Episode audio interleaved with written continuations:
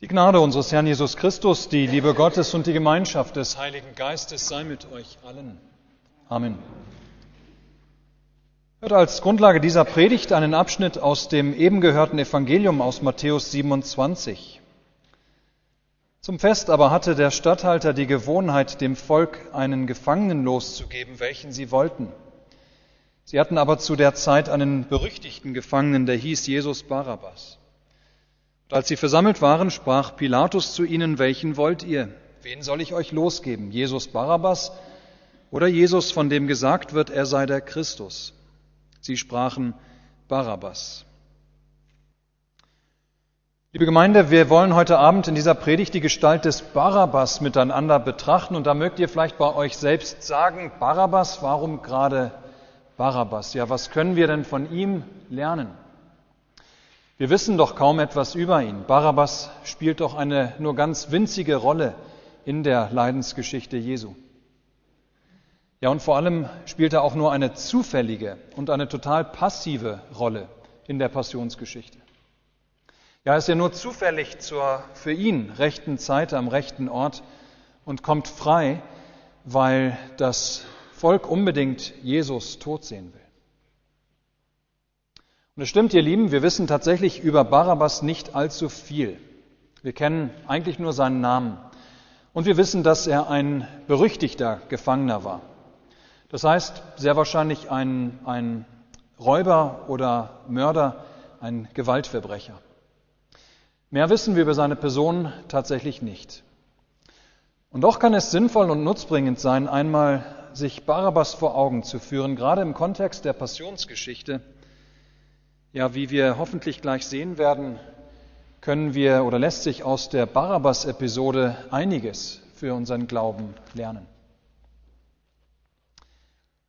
Es ist, wie gesagt, reiner Zufall, dass Barabbas überhaupt in die Passionsgeschichte Jesu hineingerät.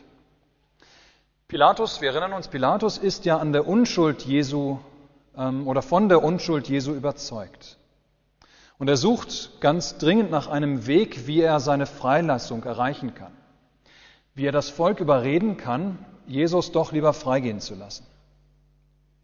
Und so kommt, braucht er diese oder eine Amnestietradition, wonach als eine nette Geste dem Volk gegenüber, wonach zu Festzeiten ein Gefangener vom Statthalter freigegeben werden konnte.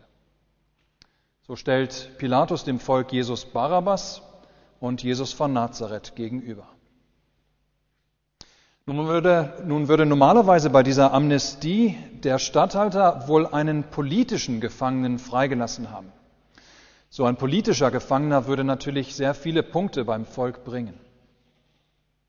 Wir können nur vermuten, dass Pilatus in unserem Fall hier Barabbas ähm, oder in Barabbas einen besonders schlimmen Verbrecher aus den Gefangenen hat aussuchen lassen, Eben in der Hoffnung, dass sie nicht diesen auswählen, in der Hoffnung, dass das Volk viel eher Jesus von Nazareth auf freiem Fuß sehen möchte, viel eher Jesus auf freiem Fuß sehen möchte, als dass ein berüchtigter ähm, Mörder die Straßen von Jerusalem wieder unsicher macht.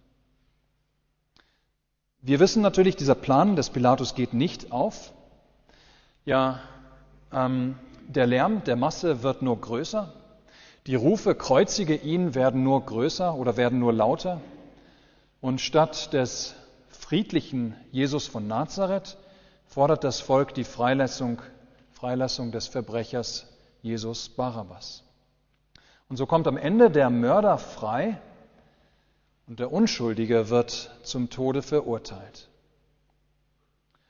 Und genau das, ihr Lieben, ist der Punkt, um den es sich bei unserer Betrachtung des Barabbas heute Abend drehen soll. Am Ende kommt der Mörder frei und der Unschuldige wird zum Tode verurteilt. Diese Geschichte hat sich nämlich nicht nur einmal zugetragen, damals im Prätorium des Pilatus, nein, diese Geschichte wiederholt sich bis heute und an aller Welt enden immer wieder. Und das macht diese Geschichte eben bis heute auch für uns so spannend. Doch bevor wir dahin kommen, noch ein ganz kleiner Exkurs. Ähm, und zwar können wir an dieser Barabbas-Episode sehr schön sehen, wie die Mehrheit nicht immer das Richtige wählt. Eine ganz interessante, eine interessante Beobachtung. Ja, wenn Menschen aufgefordert werden zu wählen, dann kommt dabei nicht oder längst nicht immer das Richtige und das Beste und das Vernünftige heraus. Das ist etwas, was wir in einem Land mit einem demokratisch verfassten politischen System immer bedenken müssen. Aber auch in einer Gemeinde und Kirche müssen wir das immer wieder bedenken, in der unter anderem per einfachem Mehrheitsbeschluss Entscheidungen getroffen werden. Nicht immer wählt die Masse das Richtige. Nein, wenn Menschen aufgefordert werden zu wählen, dann kommt dabei längst nicht immer das Richtige heraus. Denn Menschen in der Masse entscheiden selten anders als Menschen im Einzelnen. Und das heißt nicht selten oberflächlich oder feige oder planlos oder unvernünftig oder lieblos, so wie unser menschliches Herz eben ist. Dann ist man vielleicht froh, dass man selbst nicht irgendwie nachdenken muss oder selbst nicht irgendwie ähm, entscheiden muss und schließt sich einfach der Masse an. Dann jubelt man den scheinbar Starken zu, den Menschen, die laut sind, denen, die von sich selbst überzeugt sind, ähm, diejenigen, die glauben und versprechen, dass sie die Probleme dieser Welt mit einfachen Mitteln lösen können, mit starker Hand und so weiter. Ähm, aber die, die mit leiser Stimme reden, die uns einen anderen Weg zeigen, die werden oft nicht gehört oder wahrgenommen. Und so wählt die Mehrheit unter dem leidenschaftlichen Einfluss des Hohen Rates, ja so wählt die Mehrheit an diesem Tag den Falschen. Entscheidet sich die Mehrheit an diesem Tag dafür, dass ein Mörder auf freien Fuß gelangt und ein Unschuldiger getötet werden soll. Es ist eine irrationale, eine feige, ja eine lieblose Entscheidung.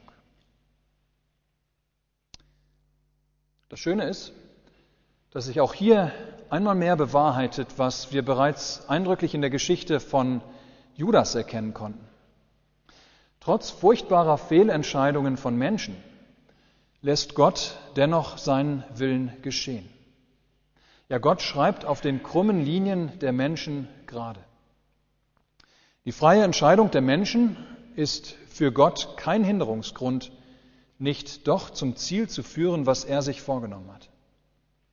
Ja, so geschieht am Ende, was geschehen muss. Ja, Gott gebraucht selbst die Sünde und sündiges Verhalten der Menschen, um seinen Plan zur Rettung der Menschheit durchzuführen, um auch dich und mich zu retten.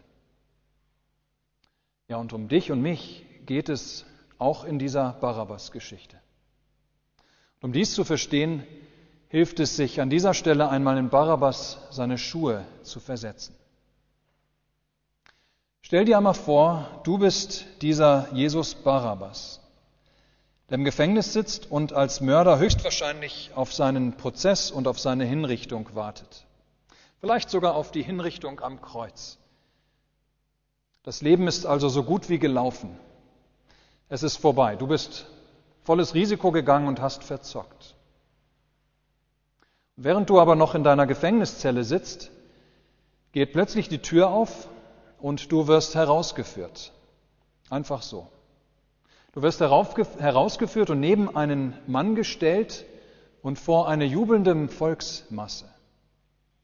Du hast keine Ahnung, was hier vor sich geht. Man sagt dir nur, dass du, der eben noch nichts anderes als den Tod vor Augen hattest, ja, man sagt dir nur, dass du nun frei bist. Der andere Mann, der, der eigentlich unschuldig ist, der aber soll sterben. Keine weiteren Fragen. Du darfst gehen, du bist frei. Nun stell dir vor, du bist weiter dieser Barabbas, du gehst nach deiner Freilassung nun vielleicht zur Stadt hinaus, nach Golgatha und an den Ort der Hinrichtung Jesu von Nazareth. Und du schaust dir interessiert diese Hinrichtung zu. Wie wird dir dabei ständig durch den Kopf gehen? Dieser Mann, der gerade dort hingerichtet wird, er steht an meiner Stelle. Er muss sterben und ich darf leben. Wir standen beide nebeneinander. Er wurde verurteilt und ich freigesprochen. Ja, liebe Gemeinde, wir haben in Barabbas eine unglaublich oder ein unglaublich anschauliches Bild der Stellvertretung der Stellvertretung Christi.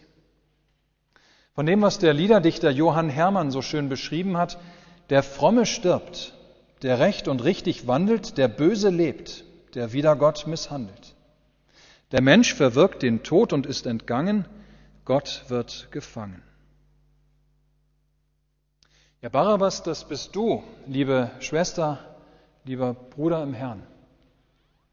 Natürlich, du hast nicht unbedingt schon einen Menschen getötet, du hast noch nicht unbedingt etwas getan, weswegen du dich vor den Gerichten als gefährliche Person zur Gefängnisstrafe verurteilen ähm, lassen müsstest.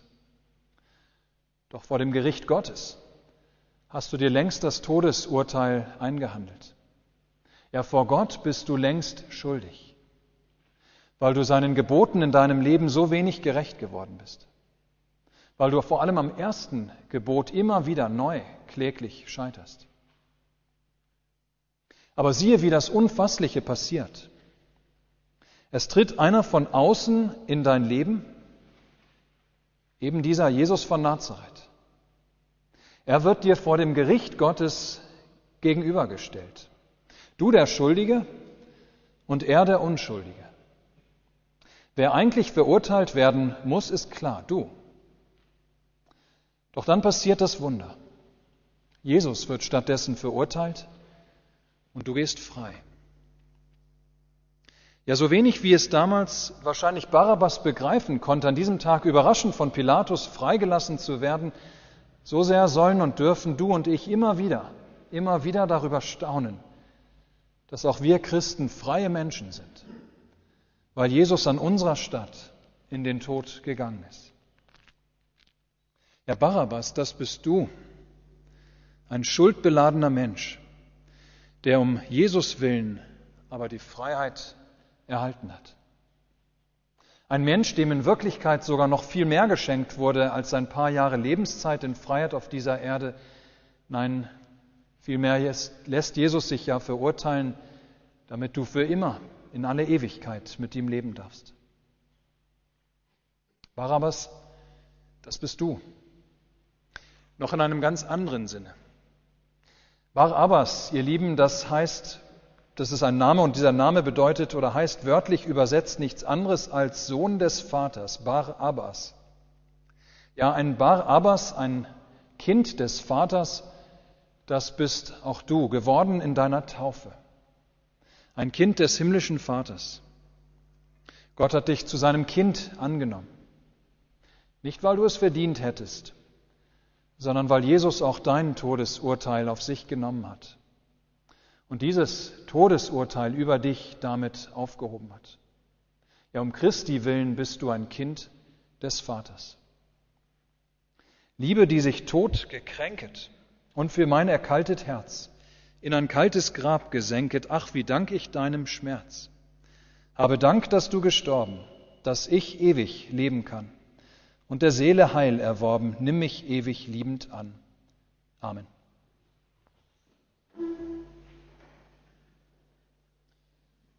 Der Friede Gottes, welcher höher ist als alle Vernunft, bewahre eure Herzen und Sinne in Christus Jesus. Amen.